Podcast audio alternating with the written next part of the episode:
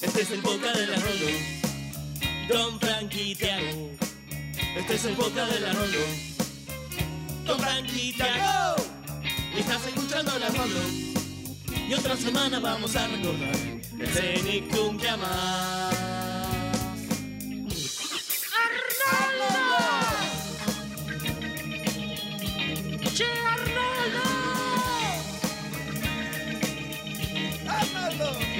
Escuchando la Rolo. Después de esto nos va a quedar cabeza de balón. Yago. Frank. El Arnoldo Podcast.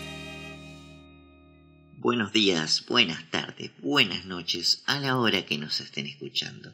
Esto es el Arnoldo Podcast, episodio número 18. Yo soy Tiago y estoy con mi gran compañero Frank. ¿Cómo estás el día de hoy, Frank? ¿Cómo estás, Tiago? ¿Todo bien? Todo bien, todo bien. Aquí pasando otra semana de encierro. Ya perdí la cuenta de en qué semana estamos, eh, pero no dejamos que eso nos quite la sonrisa. ¿De qué encierro me estás hablando? ¿Quién eres tú? ¿Quién soy yo? ¿Qué hago aquí? Sí, más o menos así. Pero bueno, estamos dispuestos a analizar otros dos episodios nuevos de nuestra serie preferida, ¿no? Ya estamos palpitando el final de la primera temporada. Así es, entramos en, en la curva final, digamos, en los últimos 10 episodios ya. Eh, así que bueno, naturalmente saludamos a todos los escuchas del otro lado, del dispositivo que hayan escogido para escucharnos, obviamente, como todas las semanas.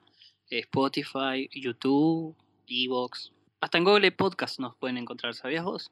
¿Estamos en Google Podcast? Eh, sí, automáticamente como que cualquier podcast que esté subido a Evox se puede escuchar por ahí también.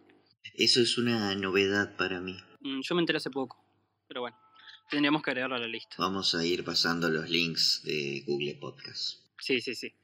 Em, como sea, em, estamos acá para analizar los capítulos, así que antes tenemos que leer los hermosos comentarios del el programa anterior. ¿Te parece? Estoy más que ansioso por leer lo- los comentarios del episodio anterior. Cada vez hay más amor acá eh, en este espacio y realmente eso nos pone muy contentos. Bueno, entonces vamos con la cortina. Eso fue estupendo, hijo. Es una pena que no pueda pasarlo al aire.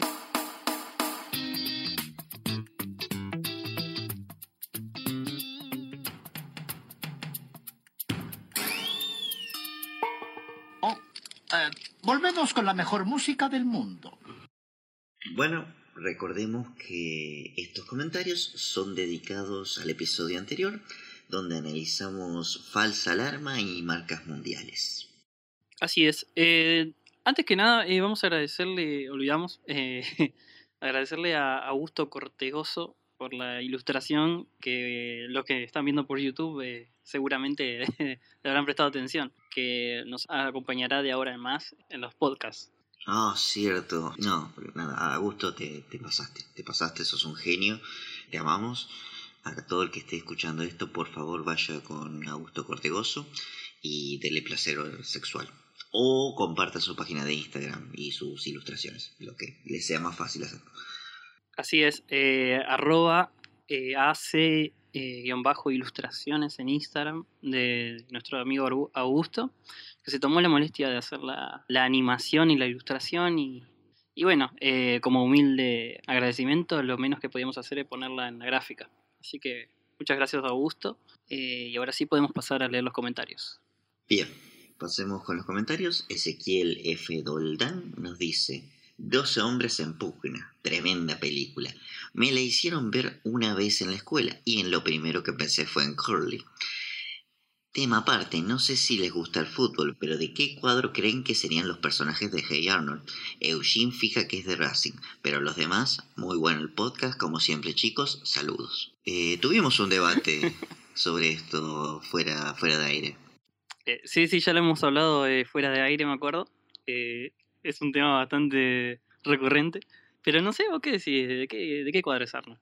El único personaje que estoy seguro de qué cuadro y también de Racing es el abuelo. El abuelo fija que es un hincha de Racing. Ay, no.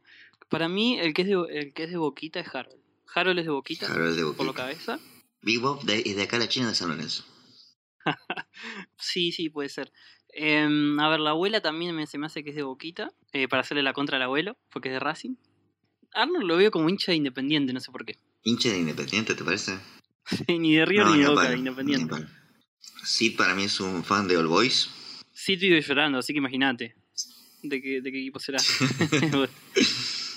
Después no sé. eh, Stinky, Stinky es de. Stinky es de un equipo del interior, de Atlético Tucumán, por ahí alguna de esos. Eh, alguno de Córdoba. Ah, también, Talleres, Belgrano. Stinky de Belgrano de Córdoba. También. Eh, para, para, para, ¿qué otro nos queda? Eh, ¿Helga? ¿Helga de hincha de qué? Ah, Helga. Eh, Helga la veo media hincha de River. ¿Vos sabés? Mm, puede ser, puede ser, sí, puede ser. Pero bueno, eh, para no extendernos demasiado, más o menos va por ese lado lo que Sí. dijimos. De esto podríamos hacer un, o, o un bloque o un, algo en Instagram. Pero bueno, vamos a ir con los comentarios porque si no nos quedamos hablando de esto. Eh, Sí, sí, sí. Así que bueno, déjennos eh, después en los comentarios de quiénes son hinchas los personajes.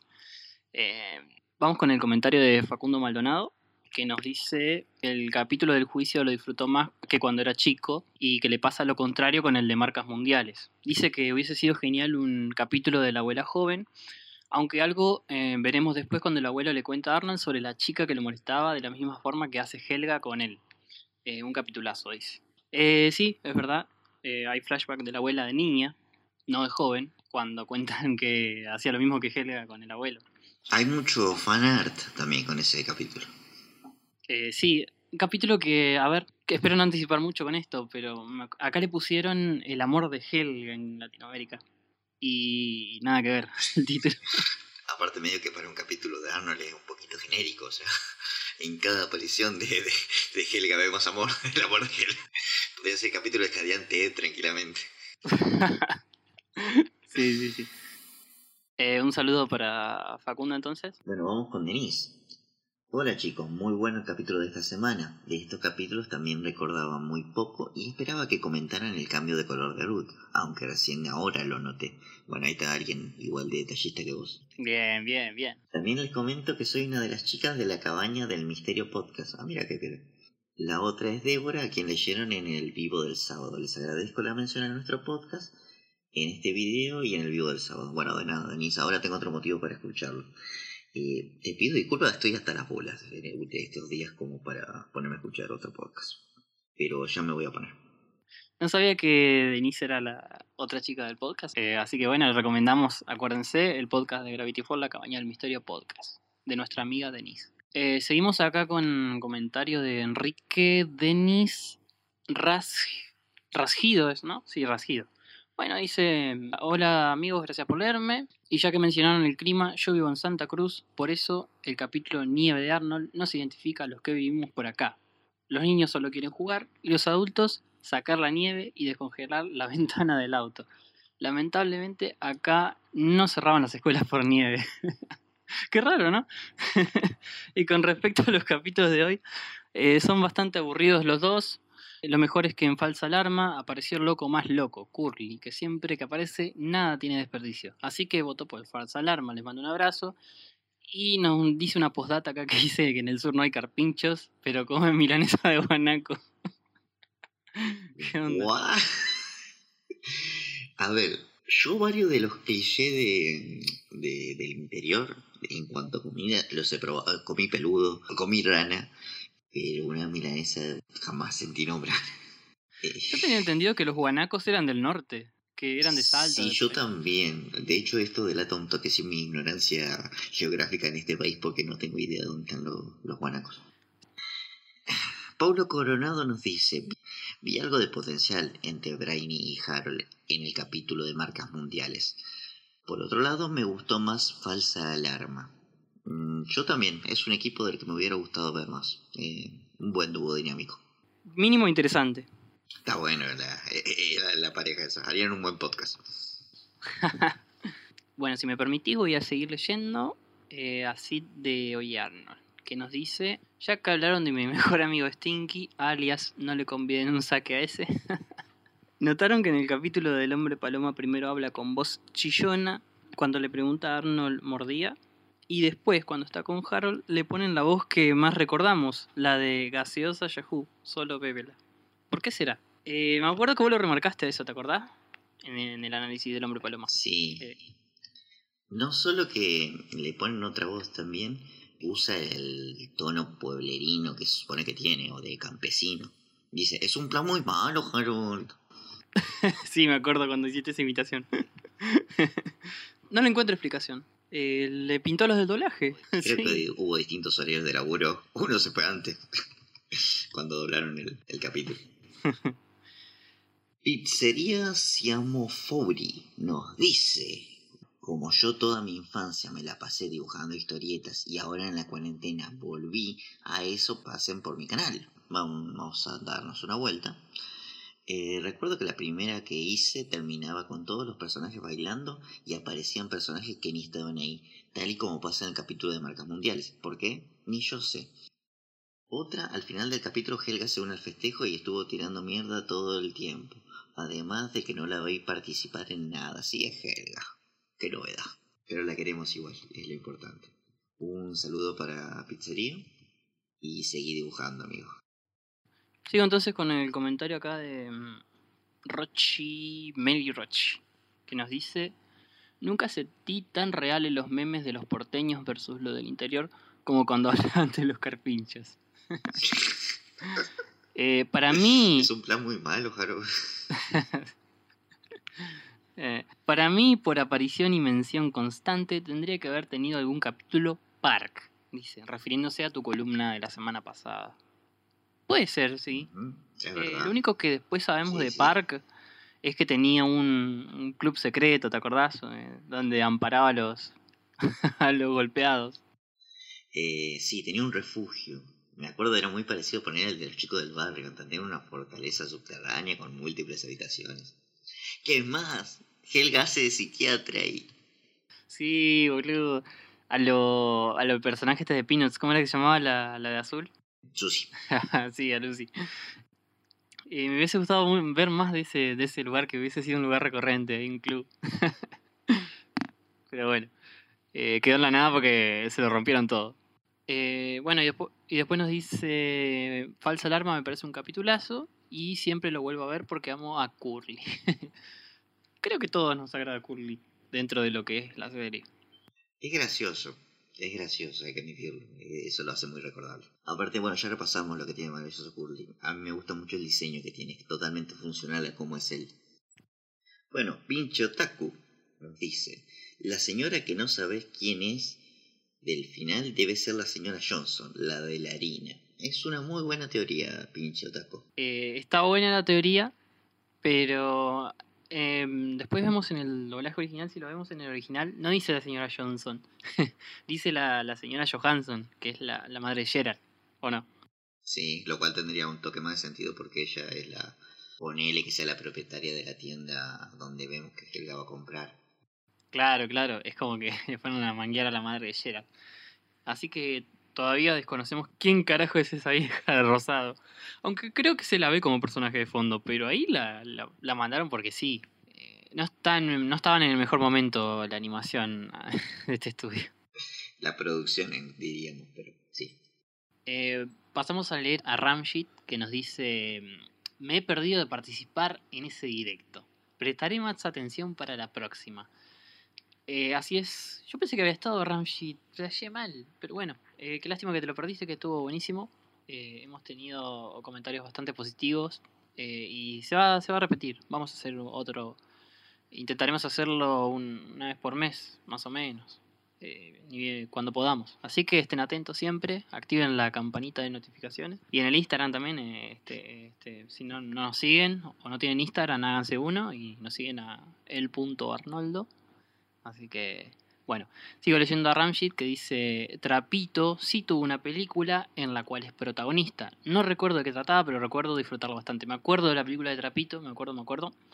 Eh, pero creo que no lo nombramos a Trapito, eh, nombramos a Antiojito. eh, La, la- No, nombramos a Trapito, nombramos a Trapito. ¿Lo nombramos? Ah, Nombramos a Trapito, sí, como todo parte de su universo. Yo recuerdo la película de Antiojito y recuerdo haberla ido a ver al cine inclusive. Ah sí, con Antifaz. Antifaz me hacía acordar el cantante de La Mosca, boludo. Era el, ti- era el tío de, de Antiojito. Sí, sí, sí. Eh, pero no sé, era, eh, no sé si el de La Mosca le hacía la voz o qué, pero era igual. Bueno, y Ramshit nos dice, bueno, me gustó el capítulo del juicio, a todos les gustó el capítulo del juicio, está más, más que claro que fue el ganador de la semana. Y la confesión de Curly al final es épica. Eh, de las marcas mundiales, bueno, por lo menos la semana que viene tenemos el de 24 horas de vida, que es un capítulo que recuerdo con mucho cariño. Así es, eh, hoy analizamos el de 24 horas de vida. Eh, saludos para Ramshit. Lucas E. García nos comenta.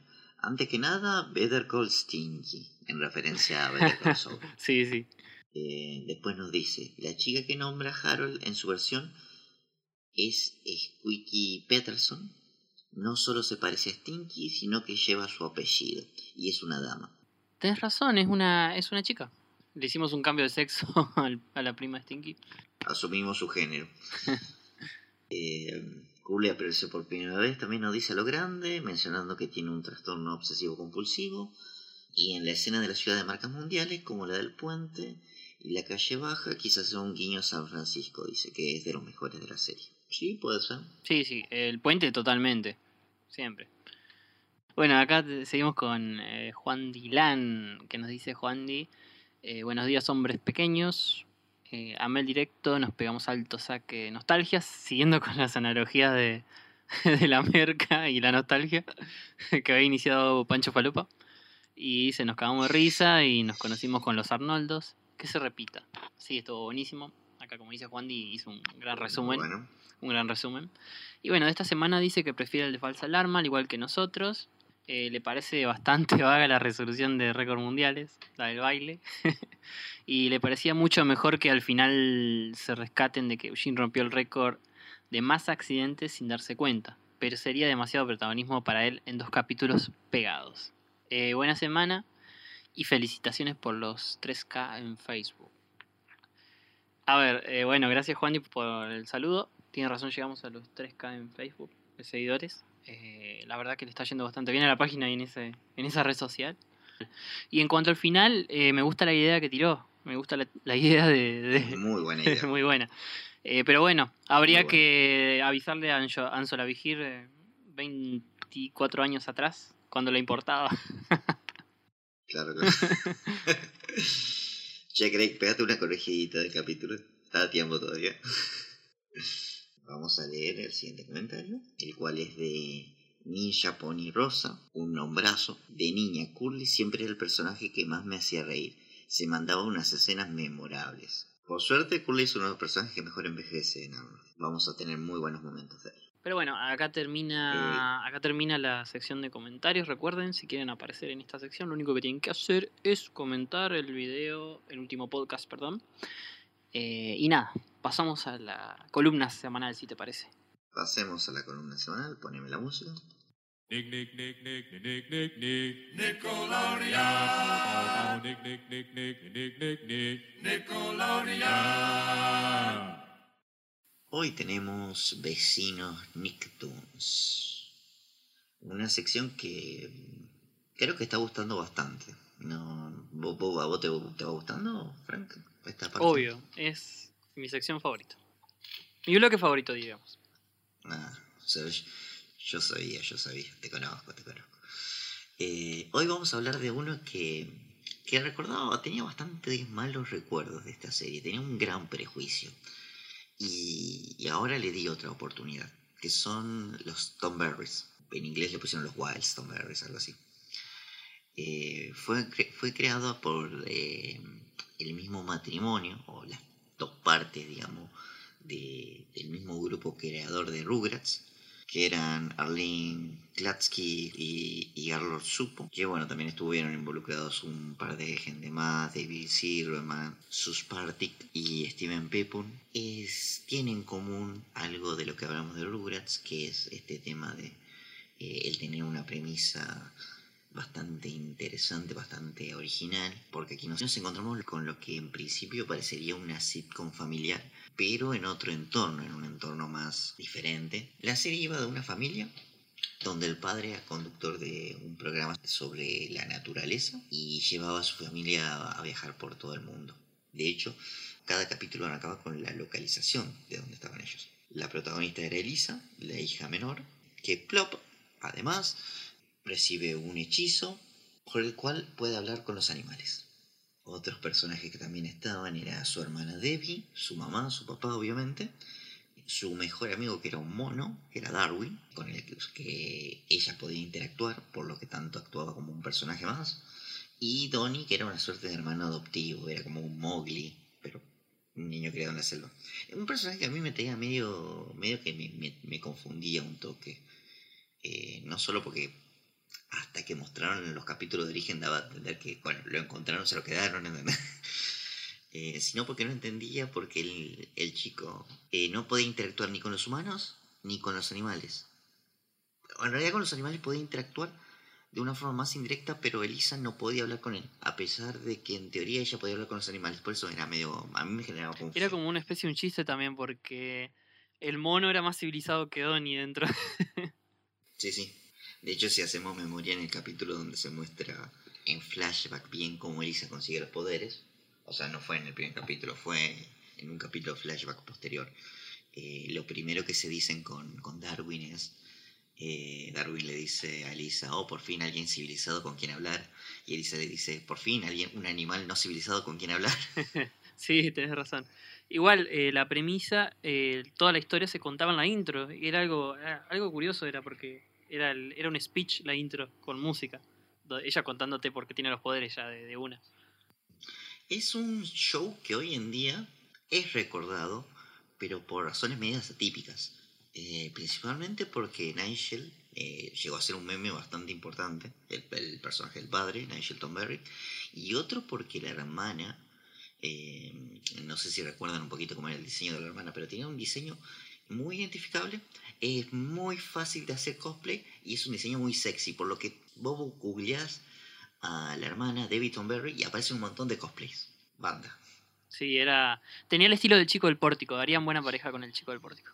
Mm, es verdad, es verdad, era bastante grunge. La serie se estrenó en 1998, unos dos años después de Arnold. Gozó de una buena vida útil, tuvo cinco temporadas. La gran diferencia que tiene con todos los Nicktoons que hemos nombrado hasta ahora es que sus capítulos eran enteramente de 20 minutos. Eh, una peculiaridad que tenía, más allá de su premisa, este era un show que trataba de ser educativo. Y para variar, Nickelodeon por lo general, los episodios educativos iban destinados a Nick Jr., para un público más infantil. Esto era, era un público educativo con un nivel intelectual un poquito mayor. Un problema que yo tengo con esta serie es que su tono está muy dividido. Eh, porque muchas veces las tramas simplemente se ponen en pausa para explicar datos sobre los animales, dando cierta dinámica media extraña. No son pocos los momentos donde de la nada dan 700 datos sobre un animal. Eh, después está también el tema de que, por ejemplo, la premisa es que Elisa habla con los animales. Es algo que si nos ponemos a hilar fino, se usa relativamente poco, o al menos en su primera temporada. La gran mayoría de los capítulos son la familia metiéndose en algún embrollo. Por lo general pierden la... No sé si te acordás, ellos viajaban en una casa rodante. Eh, súper tecnológica. Me acuerdo, me acuerdo la mitad de los capítulos tratan de que ellos pierden esa casa y que tienen que ir a buscarla. Y también el uso que se le da al tema de los animales, porque Elisa interactúa con los animales, como ya dije, y cuando hablan con ella se portan como, de, como personajes humanos, se portan no como animales, sino que razonan, entablan una conversación, una negociación, una forma eh, civilizada de comportamiento Mientras que cuando vos ves desde la perspectiva de todos los personajes que no sean ella, los animales actúan como animales. Y es como que ahí chocaba un poco la, la forma en la que este dibujo, este mundo, interactúa con, con la especie animal. También es medio extraño porque la serie tiene una idea totalmente ambientalista eh, sobre proteger la naturaleza, proteger a los animales y no interferir realmente en su ecosistema, en sus hábitats. Pero Elisa lo hace la mayor parte del tiempo. O sea, la mayor parte del tiempo también trata de, de Elisa sin querer interactuando con animales y causando algún eh, daño o a su ecosistema que después ella misma va a arreglar. Eh, esos son estos, estos problemas que creo que tengo con, con, la serie, como que no se termina de decidir realmente si es un, una serie que debemos tomarnos desde un punto de vista sentimental o si debemos tomarla como algo netamente educativo. Hay un, hay un capítulo donde se juega con eso que vos decís, de la interferencia en el mundo animal, eh, con el capítulo de las tortugas de Galápagos. ¿Te acordás? Donde eh, Eh, Elisa sí, quiere interferir, sí que se tienen que quiere interferir en, la, en el apareamiento, eh, dándole consejos que son humanos y que básicamente no le sirven para nada. Termina funcionando lo- la lógica de las tortugas al final. Eh, sí, es más, eh, también está eso, porque ella al ser una niña medio que no entiende bien cómo es el tema de la reproducción, y cuando ellos están por arrancar a parearse, ella interpreta que se están peleando y los separa y causa que sí, sí, sí. Es muy lindo ese, ese chiste. Un capítulo que sí disfruté muchísimo, me gustó, eh, no sé si te acordarás de este capítulo, era cuando ellos quedaban atrapados en una isla. Arranca, arrancaba que ellos estaban navegando en su casa flotante, o sea, tenía un, un modo barco, digamos, que podía ir flotando y, y navegaban en eso. Y naufragaban a una isla, donde después perdían la casa rodante y se quedaban atrapados ahí hasta que son rescatados. Ese capítulo está bueno, porque en un momento Elisa como que empieza a desconfiar de la familia, como que los padres se quieren quedar con la comida, espalda suya, algo así. Ese no me acuerdo mucho, pero me hace acordar a la, a la infame película del crossover, del final. Iban a armar primero su propia película.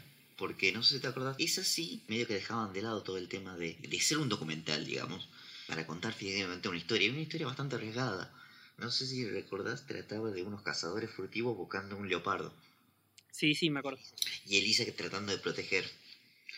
Yo lo que no tengo en mente, o no, no estoy seguro cómo funcionó, si esa película era el final de la serie, o estaba entre la cuarta y quinta temporada que era el final. Eh, no, no fue el final de la serie, sino que estuvo en el medio de, la, de las dos últimas. Sí, porque yo recuerdo varios capítulos donde la hermana ya sabe el secreto de, de Elisa.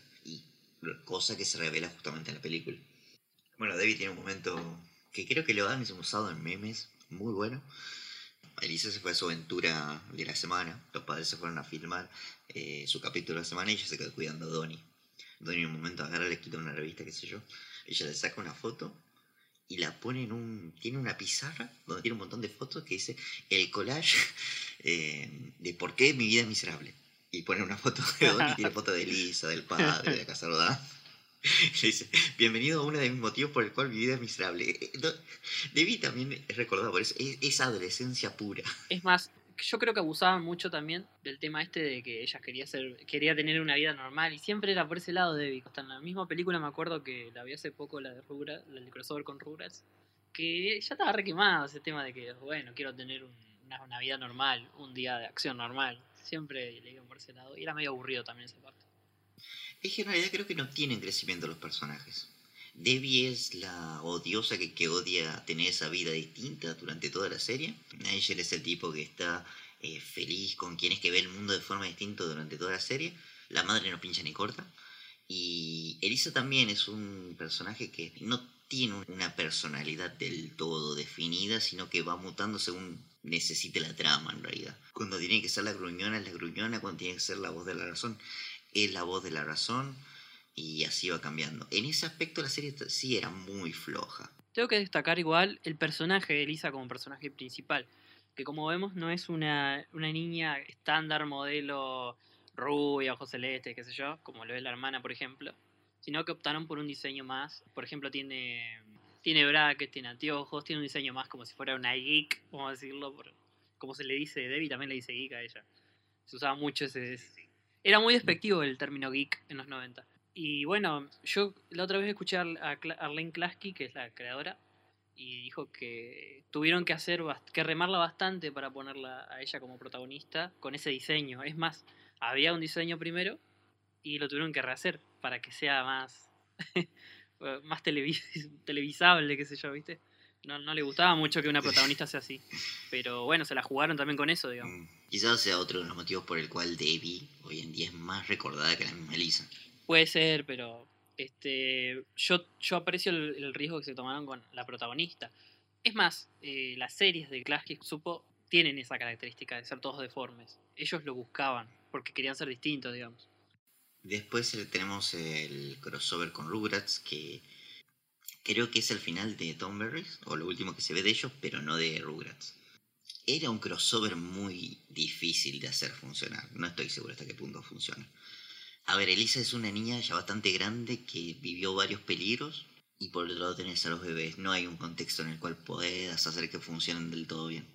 Eh, los padres también son muy distintos. Y el añadido, el gran añadido era justamente poder interactuar con Firulais. Pero todo bien, pero ya vimos animales exóticos a mansalva en los Tomberries. Un perro, es como... No es necesario. Aparte Firulais ya tuvo sus momentos de gloria, que fueron varios, y en la primera película es como medio insuperable. No sé, ese crossover se sintió un poco forzado, a mi criterio. Sí, eh, recontra olvidable. Yo creo que eh, era innecesario, me parece. Pero bueno, encima ni siquiera le dio cierre a las dos series. Siguieron, siguieron, aunque son unos capítulos más, siguieron. Ah, ¿siguieron? O sea, ¿no, no fue el final de Tom No, Berry no, tampoco? eh, Tom Berry tuvo Yo pensé que una sí. temporada más. eh, la última, que son ocho capítulos. La que sí es una película disfrutable también, eh, porque se vendió como película, se vendió como película para DVD y luego fue transmitida.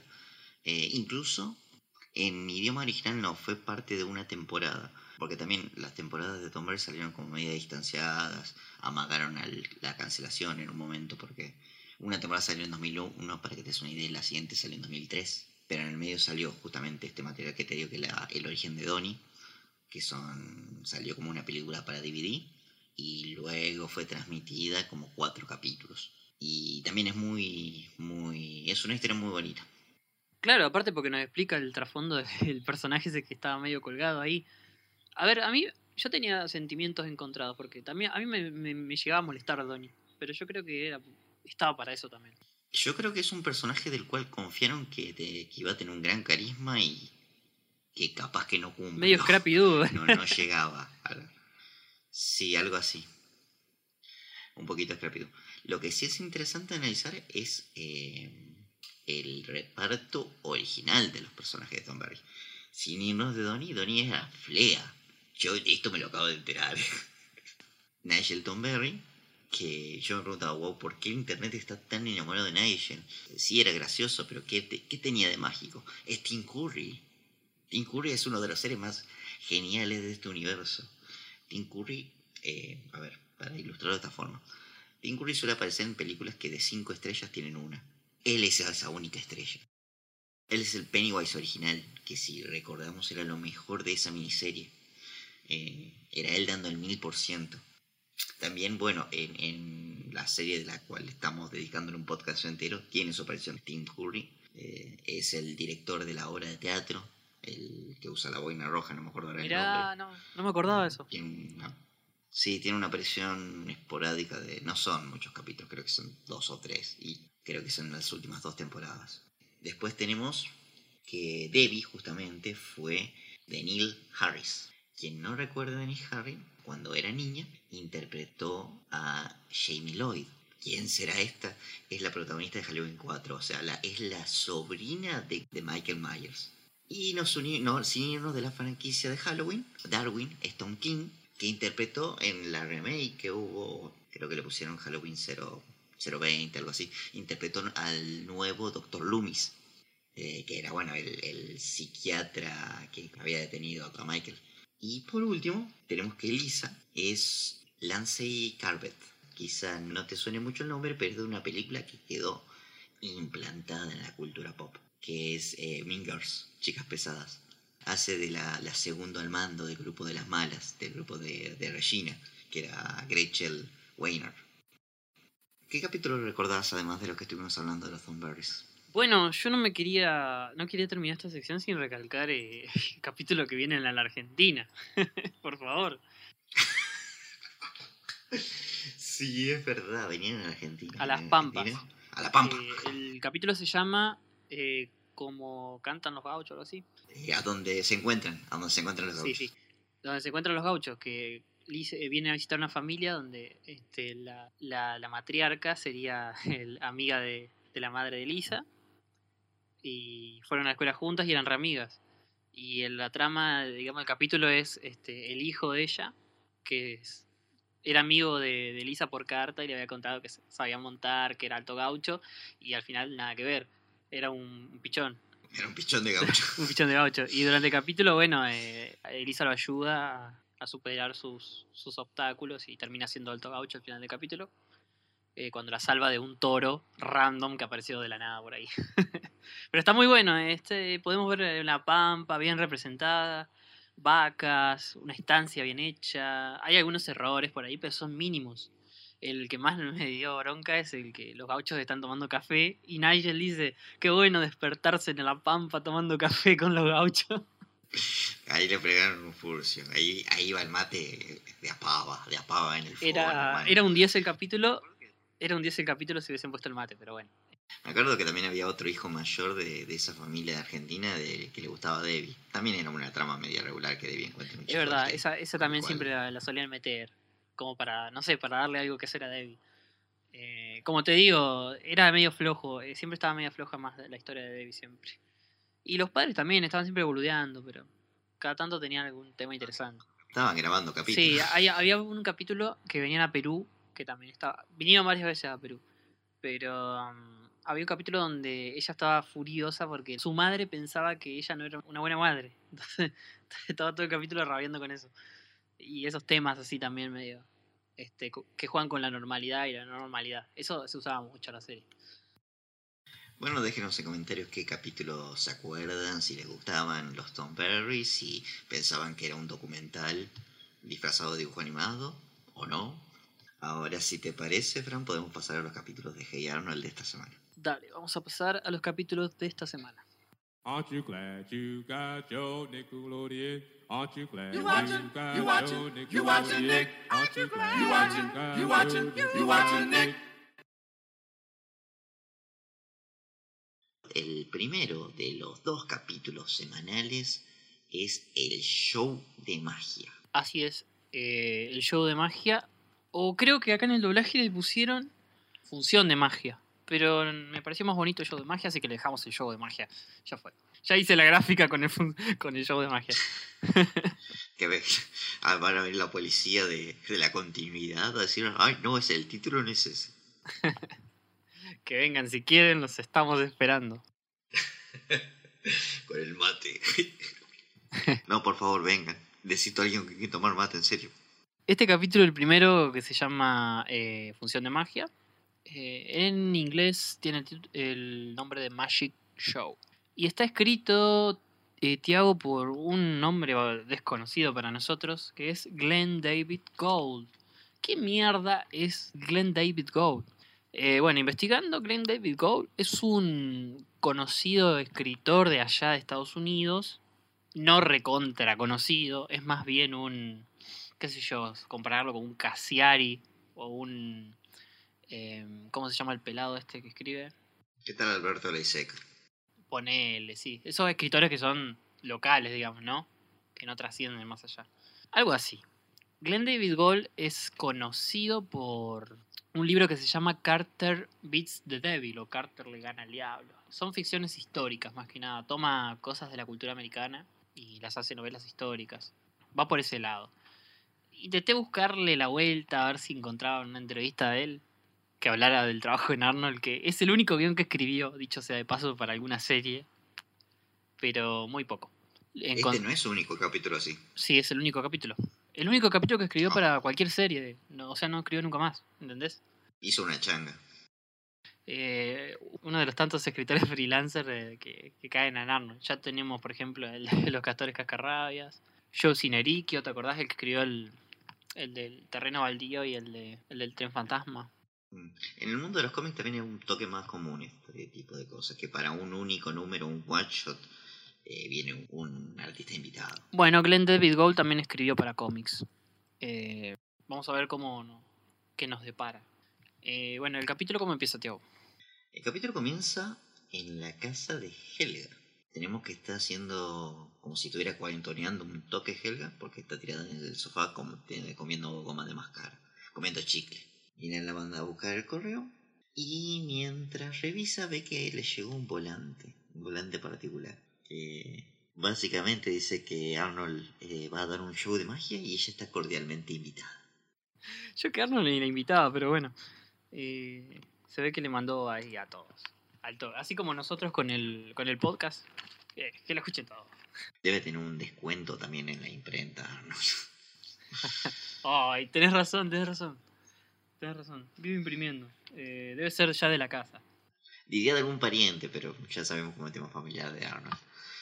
Eh, vemos que Helga le dice a, a Miriam que, que se va a ir y Miriam, mientras está armando una torta de cumpleaños aparentemente, le dice, te vas a ir, pero es el cumpleaños de tu padre.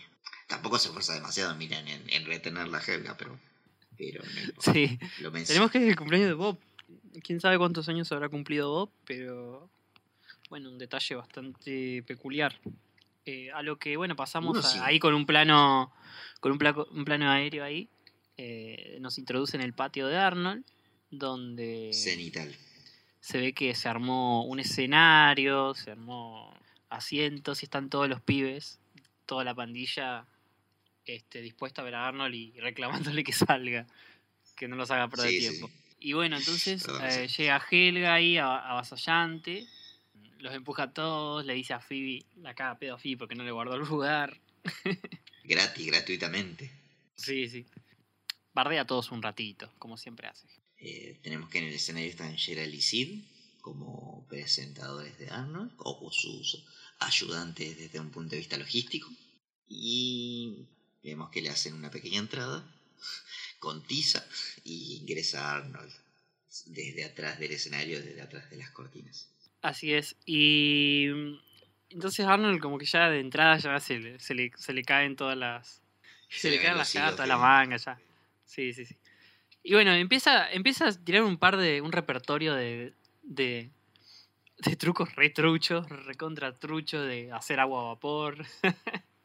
y lo empiezan a bochear en su propio show. Sí, con Helga en la cabeza, pero lo, lo guardean bastante al pibe. El lápiz que se mueve así todo también. El lápiz que se mueve. Ay, Dios, re trucho Arnold. Es como medio ingenuo esta etapa de Arnold, porque ¿por, por qué está haciendo esto? Es como medio raro. Eso es también algo, una moda de los 90, la magia. Puede ser, sí. Eh, a lo que la impaciencia del público se hace notar, como dijimos. Entonces, eh, después de esos dos trucos, porque hace dos nomás, eh, dice, va, pasar al final, le dice Gerald, porque esto se va a la mierda.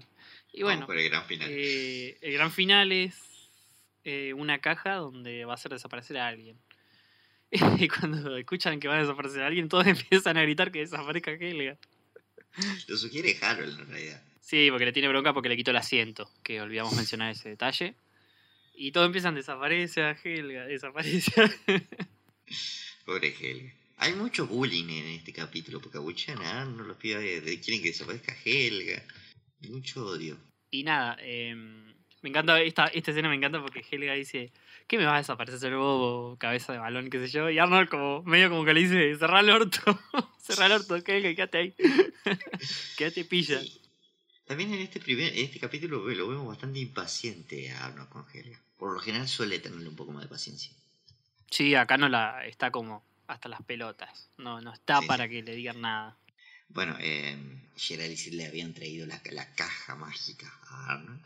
Y Helga se mete. Helga se mete y comienza el truco, el cual consiste en que hay una cortina, digamos, corrediza en la caja que tapa a la persona que se mete. digamos. Un truco también bastante simple.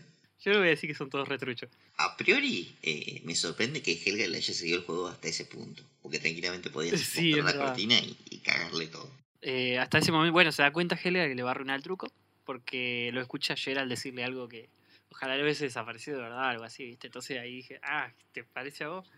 Eh, entonces se escapa por la parte de atrás, sin que nadie la vea, se escabulle y le caga todo el show a su amado.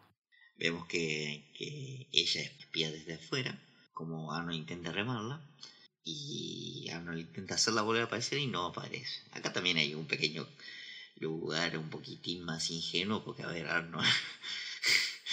o sea, la caja tuya, la armaste vos. Supongo que caerás que si no está porque se fue a la mierda. claro. no me había percatado de eso, pero es verdad.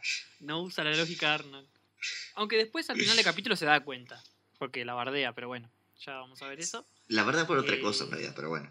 Eh, nada, Arnold intenta, Helga dice le- si tenerlo lástima o no, dice que no, sale corriendo, mirando No, para no, pero- atrás. pero y se- antes, antes tiene una, una pequeña fantasía, Helga, donde a Arnold lo arrestan por hacerlo desaparecer y donde todo el mundo la busca.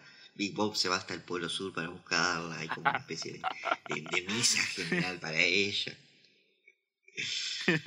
Eh, sí, sí, sí. Pero bueno, Después de, eso, eh, después de imaginar eso, eh, se va corriendo, piensa en tener el lástima a Arnold, pero no, al final no, porque ya sabemos cómo es Helga. Sale corriendo, mirando para atrás, sin cuidado, y se choca con un letrero, con un poste donde hay un letrero que dice no correr. ese, ese gag me encanta. sí, sí. porque hay un cartel. Y cuando despierta, de repente cambia el tono. Y cambia también, fíjate vos, porque, bueno, vamos a decir la verdad, estamos adentro de un sueño de Helga. Sí, sí, cambian los colores, cambian la tonalidad de- del ambiente, cambian los fondos. el diseño, todo, todo, todo bastante más simplista, más. Quizás cuando ves la primera, cuando ves por primera vez el capítulo y de niño no te das cuenta. Pero eh, se nota bastante si te pones a fijar. Sí, y hay un cartel que de repente dice no más, no Helga en, en vez de no correr. Y acá empieza, bueno, eh, la inmersión de Helga en este mundo, donde primero ve un desfile y trata de hablar a la gente que está en el desfile para preguntarle qué pasa. Pero se da cuenta que nadie la escucha, que nadie la oye y que traspasa a la gente. Lo que dice, debo ser un fantasma, voy a volar. Y se tira de cabeza a la, la calle y, y se da cuenta De que no. palomita. Dice, bueno, no, no soy un fantasma. Eh, si te das cuenta hay varios personajes recurrentes de, de fondo que están todos acá de, como de distinto color. El que es blanco es negro y el que es negro es blanco. Y tienen un diseño bastante más feos de lo habitual. Y bueno, eh, también aparece un- una, una persona disfrazada con, con la cabeza de Helga. Que, que, bueno, en inglés viene gritando Move Baco, dice. Que es una frase que usa Helga siempre. Baco quiere decir correte, no sé, creo que es una forma de decirle correte, bro, correte, guachín. Helga usa bastante esa frase. Y en, en el, en el latino le agregaron, le pegaron la vuelta y le pusieron muévete.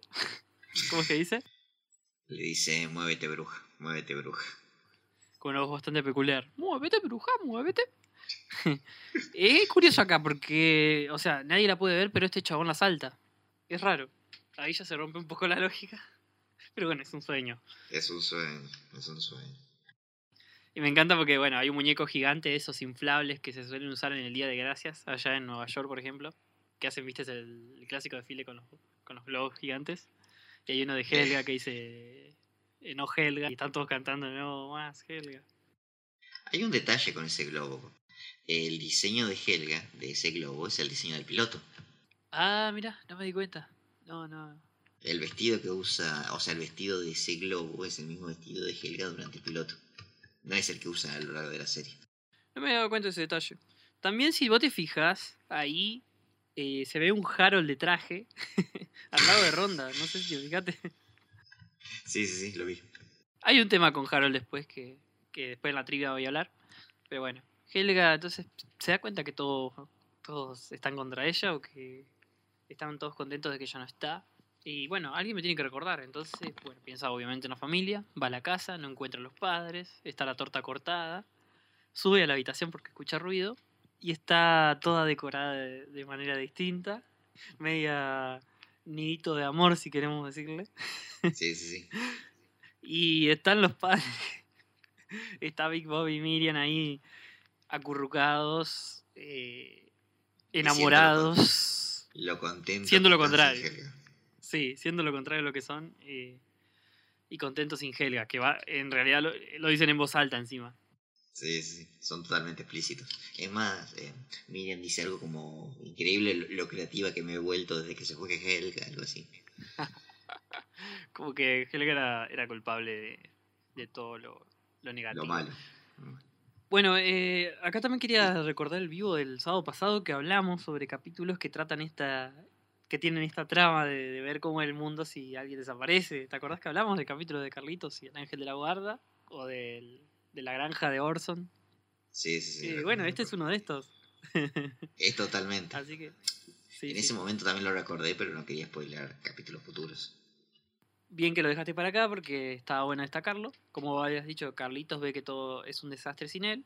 El pato de la granja de Orson ve que todo está igual. Y Helga ve que todo está mejor. y Bob toca el arpa. Dejó de vender Viper para tocar el arpa. Por fin soy libre de dedicarme a mi verdadera pasión, el arma.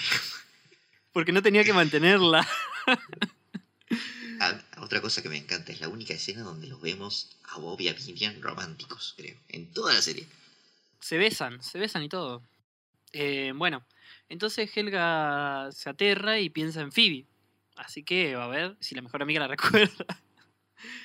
Ay, y cuando entra se la encuentra con otra sujeta totalmente contraria a ella, pero parecida, ¿no? Vendría a ser el. mm, eh, Doppelganger. El, sí, el, el bizarro, el, Superman, el villano de Superman, eh, un clon fallido, era bizarro, que tenía como todos los poderes de él, pero contrarios, porque en vez de la visión calorífica tenía voz de, digo, visión de, de hielo, eh, y así. O sea, Gloria sería la, la bizarro de Helga. Eh, vamos a escuchar la escena de Gloria, ¿te parece? Dale, vamos a escuchar esa de Gloria. amiga, soy yo. Ay, Gloria, eres la mejor amiga que he tenido. ¿Gloria? ¿Quién es Gloria? ¿Esta cosa es Gloria? Y tengo un asiento especial para ti aquí junto a mí, porque tú eres mi nueva y mejor amiga que he tenido. Ah. Mira las galletas que te preparé. Gracias. Mi antigua amiga nunca me hizo galletas. No era muy buena. La verdad creo que no le agradaba. ¿Cómo se llamaba? ¿Quién? Yo. Tu antigua amiga. Ah, espera. Helga. Era. Helga. No, Henrietta. No, Helga. Ay, no me acuerdo, pero no importa. Mm.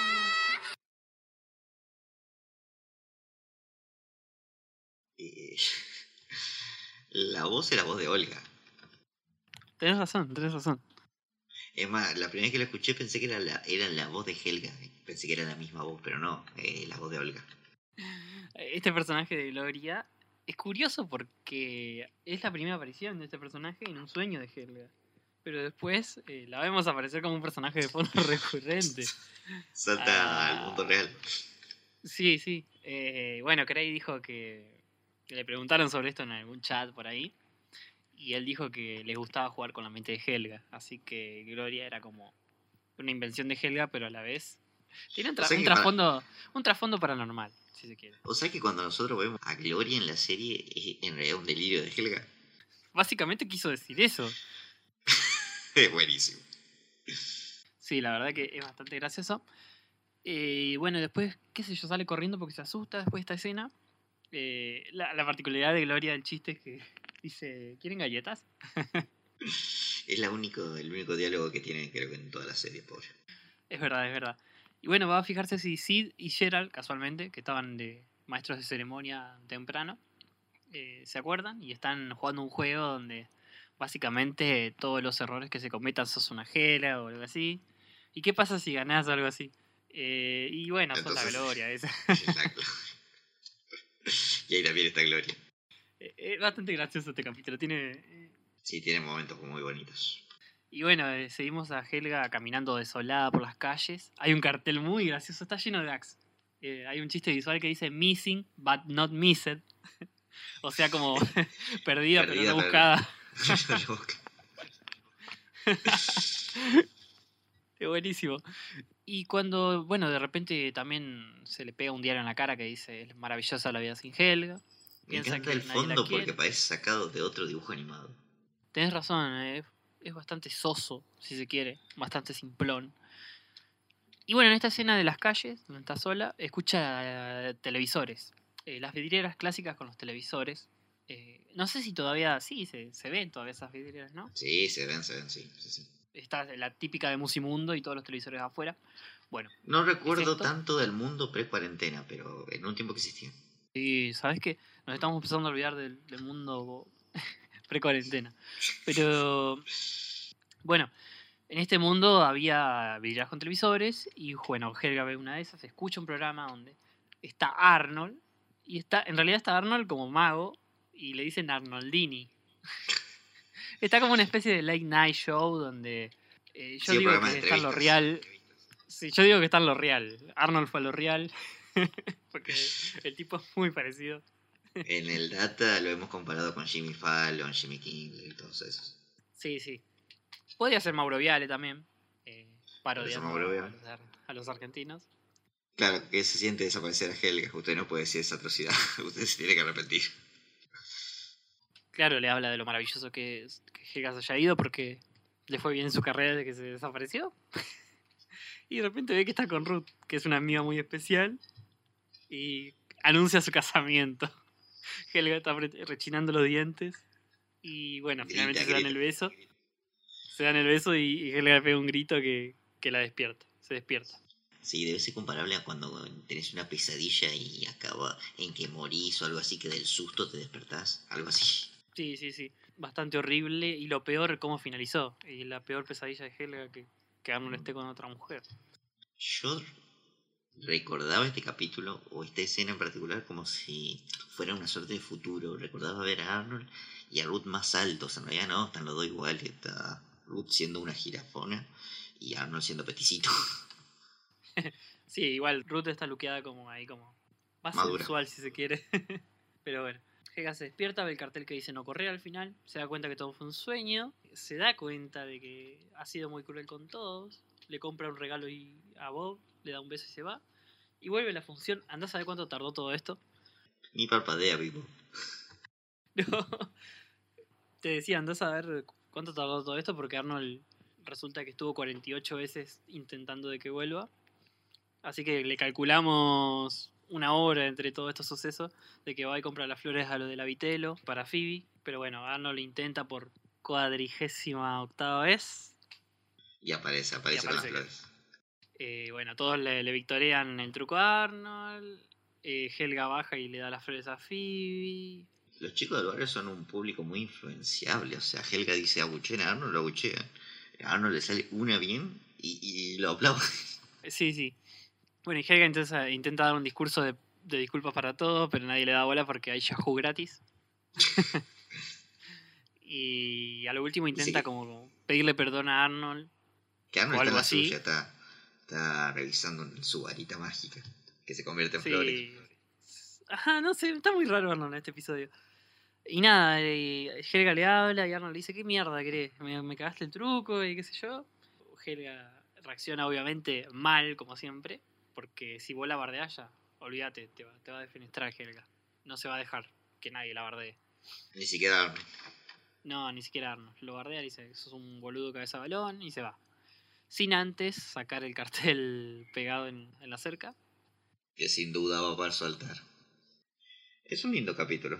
Sí, sí, sí. eh, bastante entretenido. Eh, yo lo recordaba, va, lo de la función lo recordaba bastante mal, o aburrido creo, pero todo el sueño bastante gracioso.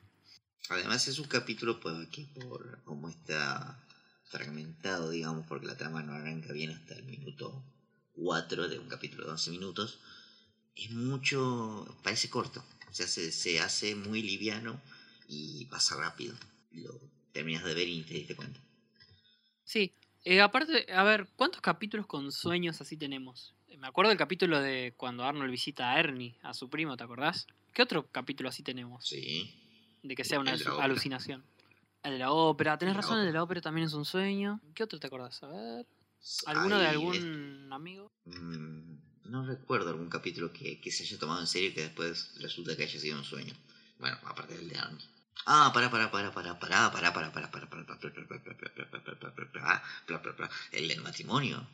Ah, el de matrimonio también, El tenés razón, boludo. No, no, no, no, no podía dejar pasar esa. No, no, disculpame. No, perdón, A ver, entonces, Perdón a todos nuestros oyentes por comernos esa. la conclusión a la que estamos llegando es que este, esta, esta dinámica de los sueños nos ha dado capítulos bastante, bastante piolas. Bastante piolas, bastante piolas. Bien. Es un recurso, Eh, un toque, es un recurso un toque facilón, porque es como yo puedo explorar cosas que Canon no las puedo hacer, pero bueno, el resultado es positivo. Sí, sí. Pero bueno, vamos a pasar a la trivia de este episodio, ¿te parece? ¿Hay trivia? Vamos a la trivia. Ya sé, Big Bog y Miriam. Sí, Phoebe me extraña. ¿Gloria? ¿Quién es Gloria?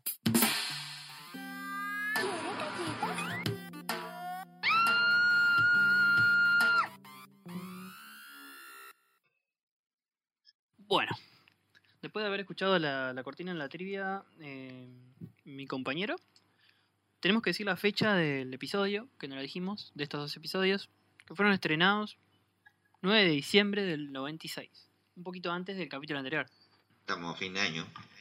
a fin de año, claro, diciembre. Eh, bueno, vamos a empezar entonces con los datos, las curiosidades y observaciones de este episodio. Em, lo primero que tenemos es que en el flyer de Arnold vemos la dirección de la casa de Arnold, que no me acuerdo si la habíamos visto antes, creo que sí, pero equivocadamente. Pero vemos que es la calle 440 de la Pine Street. Eh, Así que sabemos que Arnold vive en la 4040 de la Pine Street. Acá hay algo curioso con los nombres, con eh, las palabras mágicas que usa Arnold para desaparecer a Helga. Porque si vos te fijas, son todos apellidos de personajes de dibujos animados los que usa. La en la primera frase que usa para desaparecer, en inglés estoy diciendo esto, no sé si lo reprodujeron en latino, pero la primera que dice es Flanders fought Boing Boing will Flash. Spirits make Helga disappear in a big flash. Eh, que bueno, los apellidos que usa son Flanders, de los Simpsons, Fod, de Elmer, de Elmer Fudd, que sería Elmer Gruñón acá en latino. Eh, Sh- Bo- Bo- Boing Boing, que es eh, Gerald Boing Boing, que es una serie de los 60, 70 también. Un dibujo animado medio. No sé si lo, si lo querés googlear. Yo no lo ubico. Eh, Gerald Boing. Boing. Y el otro que tenemos es eh, Sidney Wi- Will Splash, que es un personaje de esta serie medio de. ¿Te acordás del, del alce y la ardilla? ¿Este cómo se llamaban? Eh, Rocky Bullwig. Rocky Bullwicon, claro. Eh, era un mago malvado, así. Que era parodia de las películas de los 50, ese. El típico que ataba a la Era mujer en las vías. Sí, era el villano de Doble el Bueno, no me sale ahora el nombre. Eh, Doodle to Right, se llamaba en Doodle. inglés. Doodle to Right. Ah, hazlo, hazlo mal. Eh, hazlo bien. Hazlo bien. Que es un guardabosques. O algo así. Ah, bueno, sí, ese es Doble Bueno, sí, sí. Pero el villano de Doble Bueno es, creo que el que te refieres. Bueno, y la segunda frase que usa para hacerla eh, aparecer a Helga de vuelta dice: Dastardly, do right, burns and rubble. Send Helga Pataki back on a double. Que bueno, Dastardly, Dick Dastardly, eh, acá lo conocemos como Pierre No, no doy una, el de los autos locos, que no sabía el nombre original hasta, hasta ahora. Eh, tenemos a Durright, que es Dudley Durright, el que ya lo nombramos, al, al guardabosques. Bueno. Eh, Burns, que es Monty Burns, el de los Simpsons. Eh, y, y Rubble, que es Barney Rubble. ¿Quién es Barney Rubble? Eh, Pablo Mármol, de los Picapiedra. Barney Rubble se llama en realidad. sí, como Pedro Picapiedra es eh, Flintstone es el apellido, pero no me acuerdo el nombre. Me- para, para, ¿vos me estás diciendo que Pedro Picapiedra no se llama Pedro? No, eh, creo que es Fred Flintstone. ¿Te acordás la película live action de los Picapiedra? Sí, ¿cómo olvidarlo? Yo tenía Eh, un libro para colorear de esa película. Eh, tuvo después la secuela que era Vive los Rocapiedra, los Picapiedra Viva Rosco Vegas, me acuerdo. Era una precuela.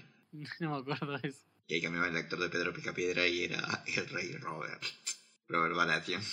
Bueno, em, siguiendo con esto de los nombres mágicos, los nombres originalmente que iban a usar eran Wolf, Afzuk, Steinheim, Faludi, eh, Helga Comeback and Shake Your Booty. o sea, Helga volvé y mové el culo. Y los nombres, los nombres, esos, esos apellidos eran nombres de feministas.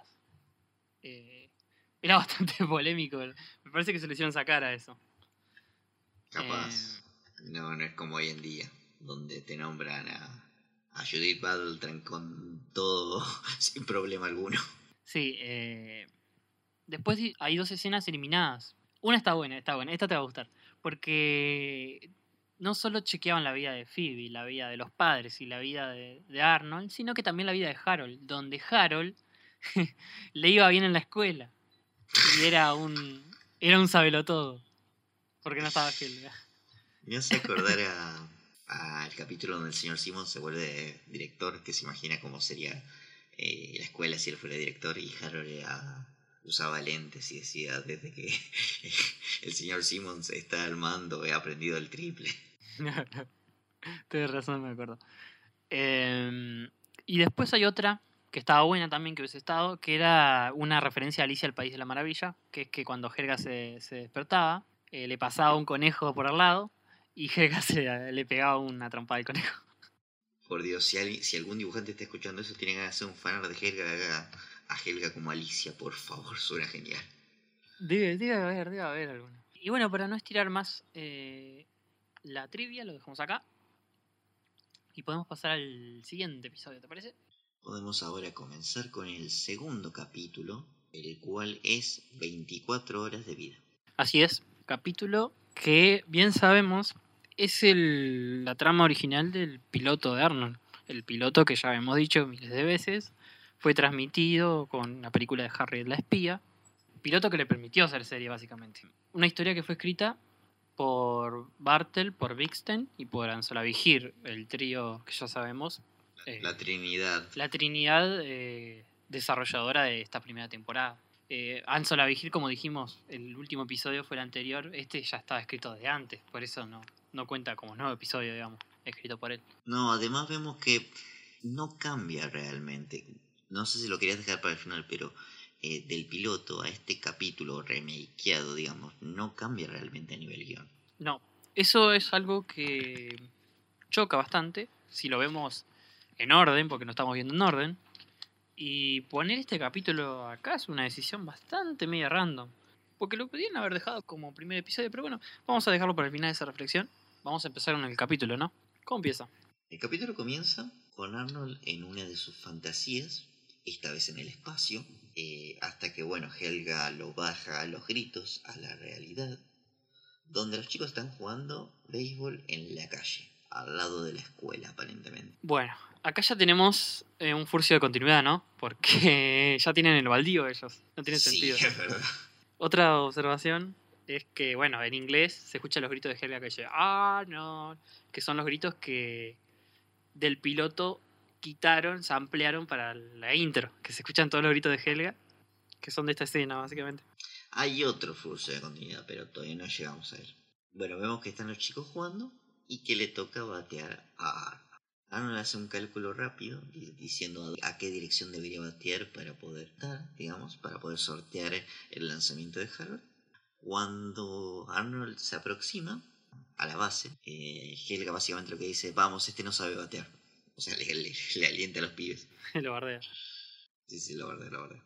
Y tenemos que Harold, que es el lanzador, también lo vacila bastante a Arnold. Harold acá está también en, en su fase pendejo de mierda. Sí, a ver, eh, es, es común en el béisbol eso de, de chicanearse un poco antes de... como para, qué sé yo, eh, intimidar al rival, se usa mucho. Y acá es como que lo bardea, lo bardea, le- Sí, eh, hace los primeros dos lanzamientos y la nota strike. Harold lo bardea, hasta en un momento lo bardea con la abuela, le dice que te enseñó a batear tu, toda la loca. tu, tu abuela loca, tu abuela loca. Y Helga le dice, callate y lanzá, gordo. Y Harold le dice, no soy gordo, soy solamente fortachón. Soy robusto. Soy robusto, soy robusto. Bueno, tenemos al tercer tiro, que finalmente eh, Arnold decidido, mientras todos estaban ex- expectantes, logra batear y le da directo en la cara a Harold, a lo que lo tumba. Que todos lo van a ver y Helga lo despierta a las cachetadas. El diseño de Harold siempre es muy bueno, boludo. Parece... No sé, parece como un animal a de ratos. un gorila. Sí, sí. Y bueno, ¿y qué pasó? Dice Harold, ¿qué pasó mamá? Creo que le dice algo así. Y Helga le dice, ah, buenas noches, mami. Y Helga le dice, ¿qué? Eh, le pregunta, ¿qué pasó? Y Helga le dice, Arnold te golpeó. Y dice, ¿quién? Arnold. Y hace como una... Se le hace la boca así como tipo Harold. es muy gracioso. Es muy... ¿Cómo decirlo? eh, muy estilo... No sé. cari- es muy, cari- caricaturesco. muy caricaturesco, pero hay una palabra en inglés para esto. No importa. Queda muy gracioso y se va un poco también del estilo de Arnold. De lo que ya veníamos vi- viviendo, se, se va un poco. Pero bueno, recordemos que... O sea, siempre tenemos que tener en cuenta que este es el, el piloto, el primer episodio. Hay que ubicarlo cronológicamente antes que todo, parece, porque es el piloto, boludo.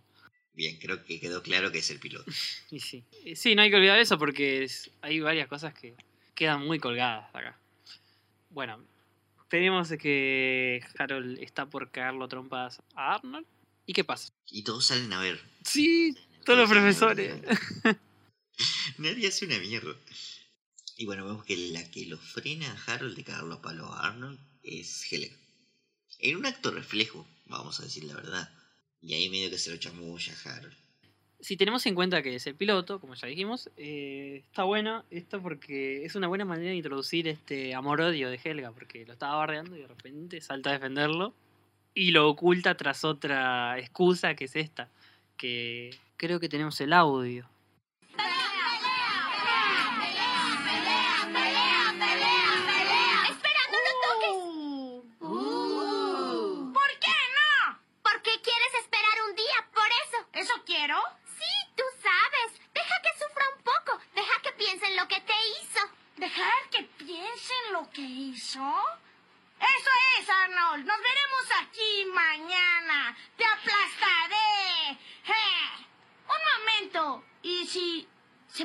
Ciudad? No te preocupes, no irá a ningún lado. Yo lo vigilaré.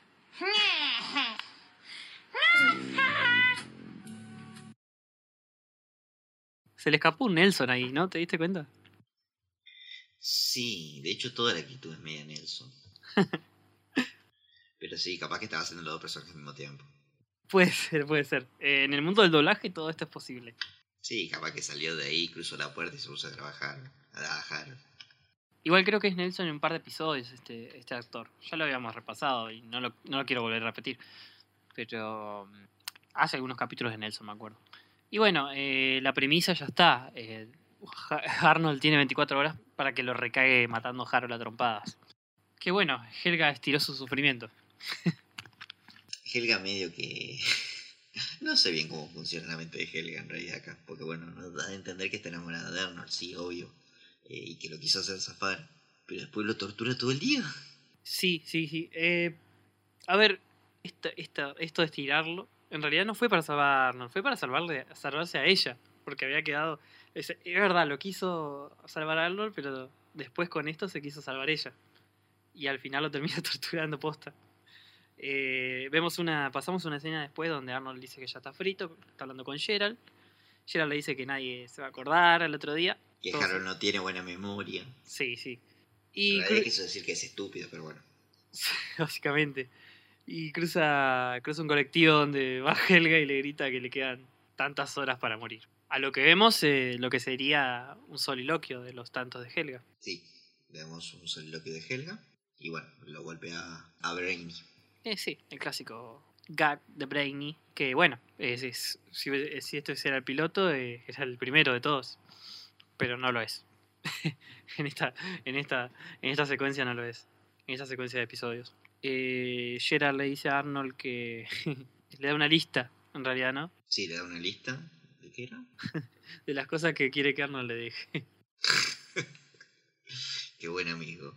Qué hijo de puta. Yo a vos, yo vos si me matan no tengo nada para dejarte, así que lo lamento.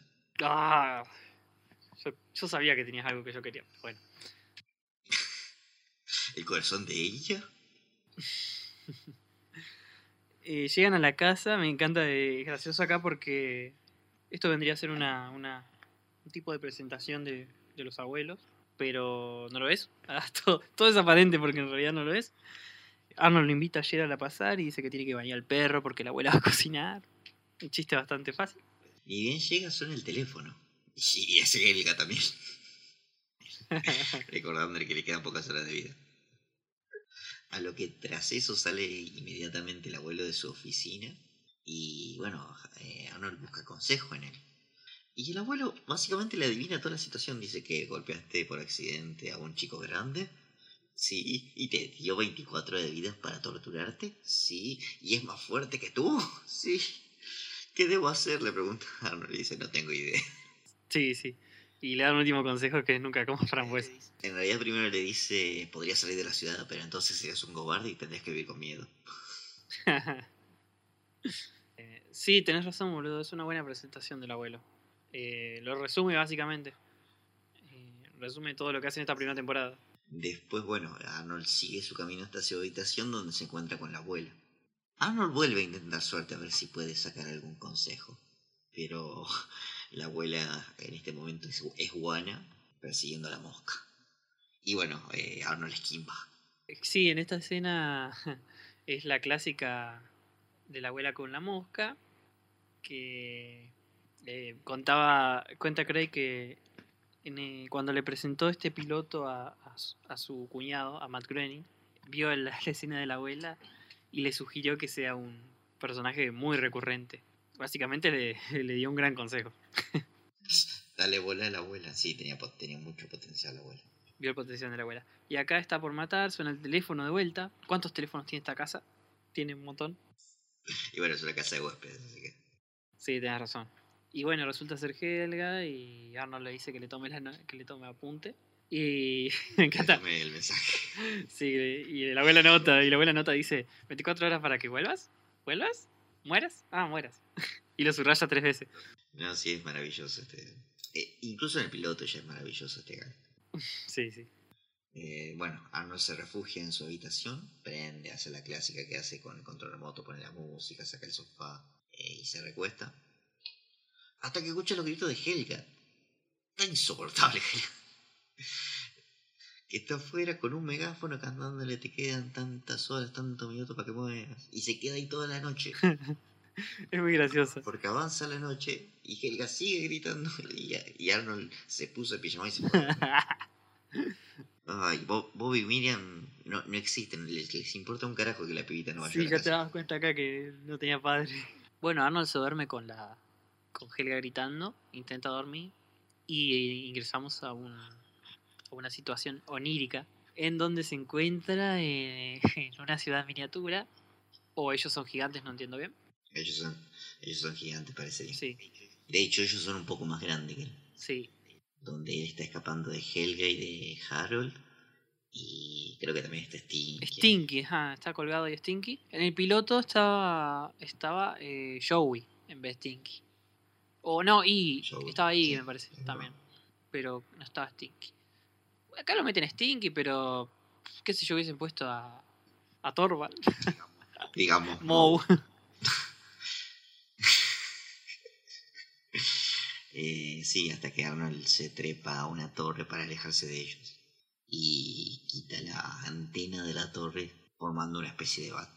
A lo que el falso Harold dice, ¿qué vas a hacer, Arnold? ¿Golpearnos? En inglés dice swing. Swing, que sería como el movimiento que se hace en, en el golf, ¿no? Sí, en el golf, en el golf. Y ahí Arnold empieza a gritar y a reírse. Sí, los voy a golpear todo el día. Y los falsos niños los- se asustan y se van. Culmina el sueño con Arnold gritando en la torre, riéndose, mientras caen rayos. Bueno, es una clara alusión a King Kong también. eh. El que escale, el- Sí, el que sí. el edificio que parece el Empire State, obviamente. Pero bueno, suena el despertador, Arnold despierta y en la radio le pasan un mensaje para él. Eh, la es muy de los 90 mandar mensajes por la radio. de feliz cumpleaños, me acuerdo que se solía hacer mucho acá. Igual al principio de la década mandamos mensajes de texto a la radio. también, también, que era casi lo mismo. Eh, y le dice de parte de Helga que te odia un saludito porque vas a morir en tres horas. Eh, después Arnold, bueno, de la nada saca un grabador de debajo de la cama. Y se dispone a salir. Antes de que salga, ve que en el diario dice, Arnold morirá hoy. Me hace acordar del chico del pórtico, el diario. Sí, sí, sí. El chico, la leyenda renace. Bueno, dijimos que Gerald lo está esperando y hacen un intercambio de miradas así seria y luego empiezan a caminar juntos. Eh, bueno, llegan al lugar acordado y está Helga organizando apuestas con, con los chicos. Cuando aparecen Arnold y Sharon, y Harold se le acerca y le dice, ¿estás listo para que te rompa tu cabeza de balón? Y bueno, Arnold le dice que vos no me podés golpear porque yo estoy loco. Y no podés golpear a una persona loca. A lo que Arnold, Harold, no sé, le, le, le responde. En vez de pegársela, le dice, ¿por qué no te puedo pegar? A ver, le sigue el juego. Y bueno, vamos a tener que escuchar esta escena. Estoy loco y no debes golpear a una persona loca. ¡Arnold está loco! Si estás loco, pruébalo. Está bien. Un, dos, tres. Watch me! Hey! Watch me!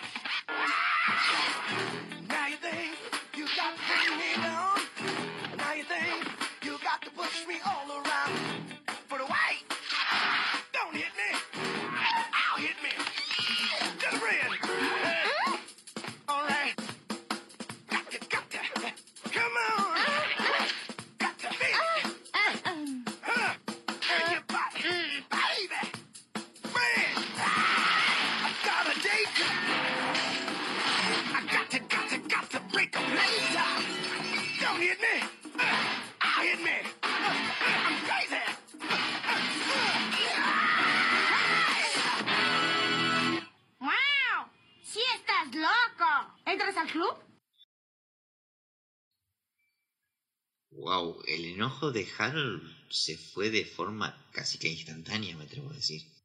no tiene ningún tipo de sentido esta escena, pero bueno. Es muy graciosa.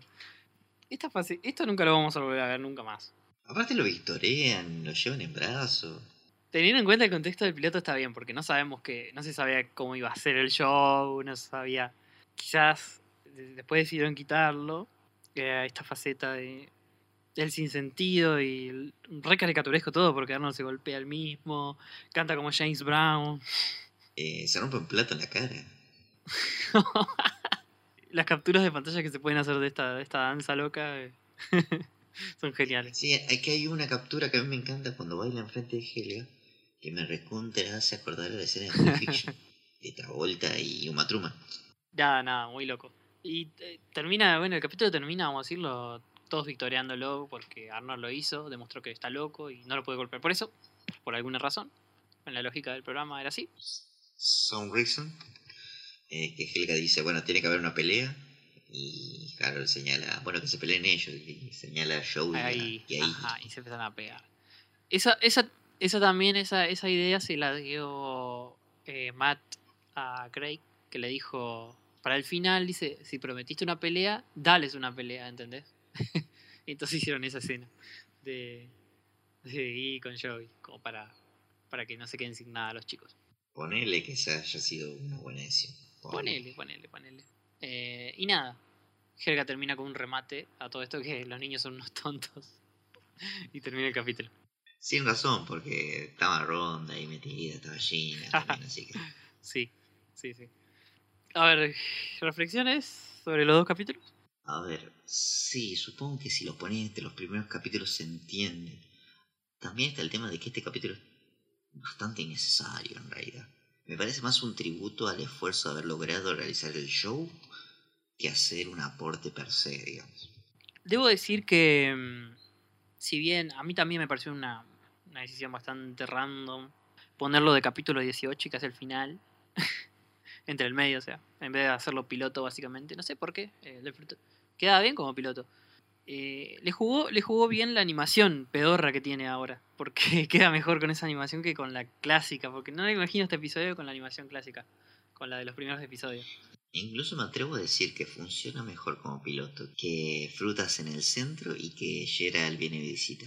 Queda mejor que esos dos porque, a ver, presentás a los amigos, presentás a la familia y presentás al, a Gel como interés amoroso. Sí, sí, básicamente. O, o hubiese estado bueno que estuvieran los tres al principio. Llegamos medio que varios años tarde para este reclamo, así que supongo que lo podemos dejar pasar. Sí, sí, sí. Eh, ¿Qué va a ser? Es la primera temporada también. Y el show de magia, no sé si te quedó algo para decir. Del show de magia lo que iba a decir es que yo de chico que también quería ser mago. Es más, recuerdo que le rompí la bola a mi viejo para que me compre un, un kit de magia. No puedo culpar este capítulo por eso porque francamente no lo recuerdo, pero tranquilamente puede ser. Eh, si tengo que elegir uno de los dos, me quedo con el show de magia. Sí, Me hizo cagar de risa. No me recordaba bastante, me hizo cagar de risa y, y nada. Los chistes de No más Helga son muy buenos. Y aparece Gloria, que el gag de Gloria me encanta. y lo vamos a ver dentro de poco también de vuelta. Aunque si hablamos de tops, que hace rato que venimos dos capítulos sin tops, sin nombrar el top, si te diste cuenta. Yo creo que no entra ninguno. En el mío tampoco no entra ninguno. Vamos a recordarlos por las dudas, para que no se olviden. Yo te digo el mío, que es El hombre paloma primero, El chico del pórtico segundo, Acuario tercero, El tren subterráneo cuarto, El quinto operación contra Roots, sexto asaltado, séptimo Olga vuelve a casa, octavo nieve, nueve el tren fantasma y diez el jadeante Ed. ¿Cómo, eh, cómo estaba el tuyo? El mío estaba eh, El hombre paloma último, no mentira. en primer lugar, el concurso de letreo en segundo. Eh, Acá casi que me puedes acusar de nepotismo, porque en realidad es porque me gusta a mí y no por otra cosa.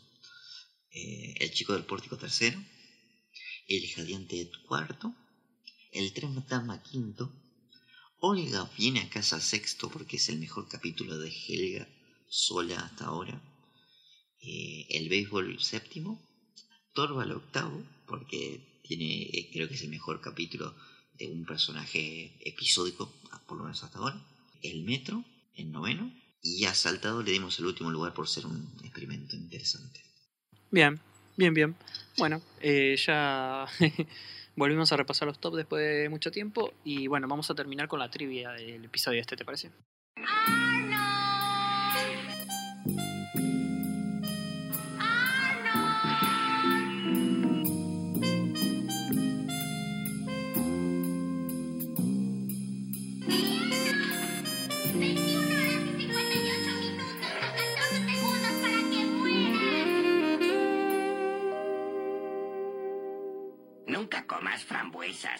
Adiós.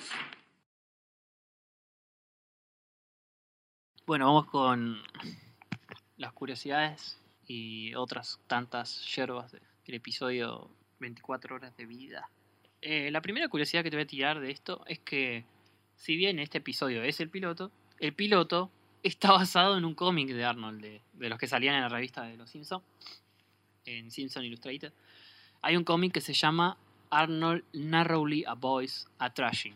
Arnold zafa de una golpiza de pedo, se llama en el que básicamente es esa escena de, de- de Arnold cantando eh, la canción, pero no canta esta canción que, que está acá, sino que canta eh, otra canción que cantan los borbotones, que es eh, Hello my honey, hello my... ¿Te acordás de esa? Sí, sí. No me acuerdo cómo, de quién es, cómo se llama, pero los borbotones en los Simpsons la parodian. Siempre está bueno recordar a los Simpsons. La parodia de los Beatles. De los Simpsons. Las B-Sharps. Tenemos también que en este episodio no está Phoebe, no está, no está Parkton, por ejemplo. Eh, y en el piloto no está Eugene, pero acá sí está eh, Eugene. Nuestro querido Eugene se aparece al final, eh, llevándolo a Arnold. Que en el piloto no estaba, porque todavía no lo habían pensado. Ronda sí estaba, me acuerdo. Sí, Ron sí está.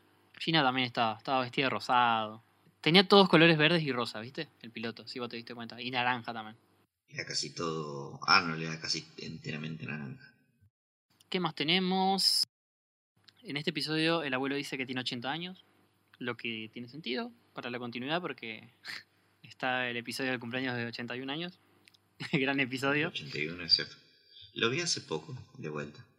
Recuerdo que lo subió nuestra amiga de G. Arnold Latinoamérica en Instagram, que le mandamos un gran abrazo, por cierto. Eh, aproveché y lo vi. Eh, bastante bueno. Eh, la canción se llama, la canta Arnold se llama I'm Crazy. Que obviamente es una referencia a James Brown, pero no la canta. Yo pensé que era una canción posta de James Brown o algo así, ¿no? Pero eh, no, no, no es una canción de James Brown. El que la canta se llama Gavin Christopher. Pero no hay datos de este, de este cantante. Como que cantó, no sé dónde lo habrán sacado. Eh, es una persona random, debe ser. La música la hizo Jim Blanc, obviamente. Era amigo de un amigo. Sí, puede ser. Hay un artista que tiene ese nombre, pero me parece que no es. Así que evito entrar en, en esto del artista. Pero está buena la canción. Es un buen, lindo Sí, homenaje a la, a la música de James Brown y a esa música negra en general. Ah, esta está buena. Esta, esta está buena y es graciosa porque Eh, Jin acá eh, está gritando pelea, pelea, pelea. Y después en, la- en, la- en la- en el capítulo de la hora escolar, ¿te acordás cuando Helga la quiere sabotear? Eh, Gina eh, eh, explicita que está en contra de la violencia, que pacifista. Que pacifista. Pero bueno, es el piloto. Le perdonamos todo al piloto. Yo quiero decir que el karate no se olvida fácilmente, no se desaprende. Es verdad. Así que, y Arnold ya a esta altura había hecho, se había convertido en una máquina mortal. Le había pateado una, una lata en la cabeza. Si te acordás. Sí, sí, se podía defender, se podía defender tranquilamente. Pero es el piloto. Eh, hay una que ca- capaz que te guste que es la última. En inglés, Harold grita It's clovering time. Que es una frase que usa eh, The Thing de los Cuatro Fantásticos en los cómics. Sí, es la hora. Es la hora de pelear en latino y es la hora de las tortas en español ibérico. Eh, España, yo los acompaño en sentimiento en esta crisis, los quiero mucho, pero en serio, lo ves, ¿no? A todo gas. Me olvidé de tirarte un dato sobre los Tom Berry ya que estamos para cerrar. En la versión española de los Tom Berry, Donnie habla, habla en gallego, habla el dialecto gallego. Yo no sé si es una especie de, de bardo a los, digamos, provincianos de allá, pero es muy gracioso y bizarro. Me hace acordar cuando. ¿Te acordás el capítulo censurado, entre comillas, de Laboratorio de Dexter? sí, Que era, que era Dexter el que creaba unos clones. Mauer, mal sí, hablados de ellos. me acuerdo, me acuerdo. Sí. Pero las versiones buenas eran como más eh, civilizadas y tenían un acento hasta británico. Eh, bueno, vamos cerrando este. Vamos cerrando este episodio del Arnoldo de hoy. Eh, no sin antes recordarles los episodios para la semana que viene. Que bueno, acá ya empiezan los líos con el orden de capítulos y de continuidad y todo eso. Porque los capítulos que vienen son, en teoría, eh, por un lado, amigos de medio tiempo. eh, el episodio donde atienden la florería. Y el experimento de Arnold.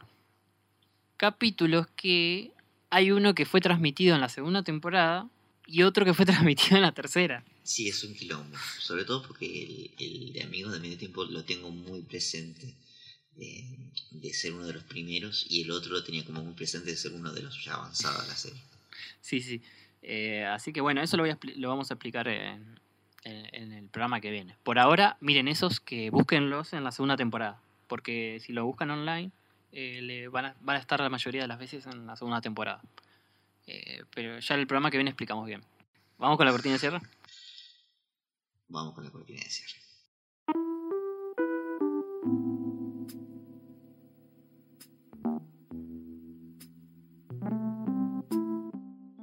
Amigos y amigas, esto ha sido todo por esta semana. No quiero irme sin volver a agradecerles todo lo que se han copado con, con el podcast. Eh, realmente estamos muy contentos. Muchas gracias por haberse copado en el directo. La pasamos más que bien. Y nada, les deseo que tengan una buena semana. Cuídense mucho, cuiden a sus abuelos. Y sin más que agregar, yo soy Tiago y nos vemos la semana que viene. Bueno, Tiago, gracias de nuevo por acompañarme otra semana. Eh, gracias a los oyentes por estar siempre del otro lado, por los comentarios que nos dejan, los mensajes que los mandan. Quiero agradecer de vuelta a Augusto por la gráfica, que quedó muy bonita y que ahí va a estar eh, en los próximos episodios. Así que eh, gracias a Augusto, gracias a los oyentes, gracias a vos, Tiago. Y sin nada más que decir, nos despedimos hasta la semana que viene.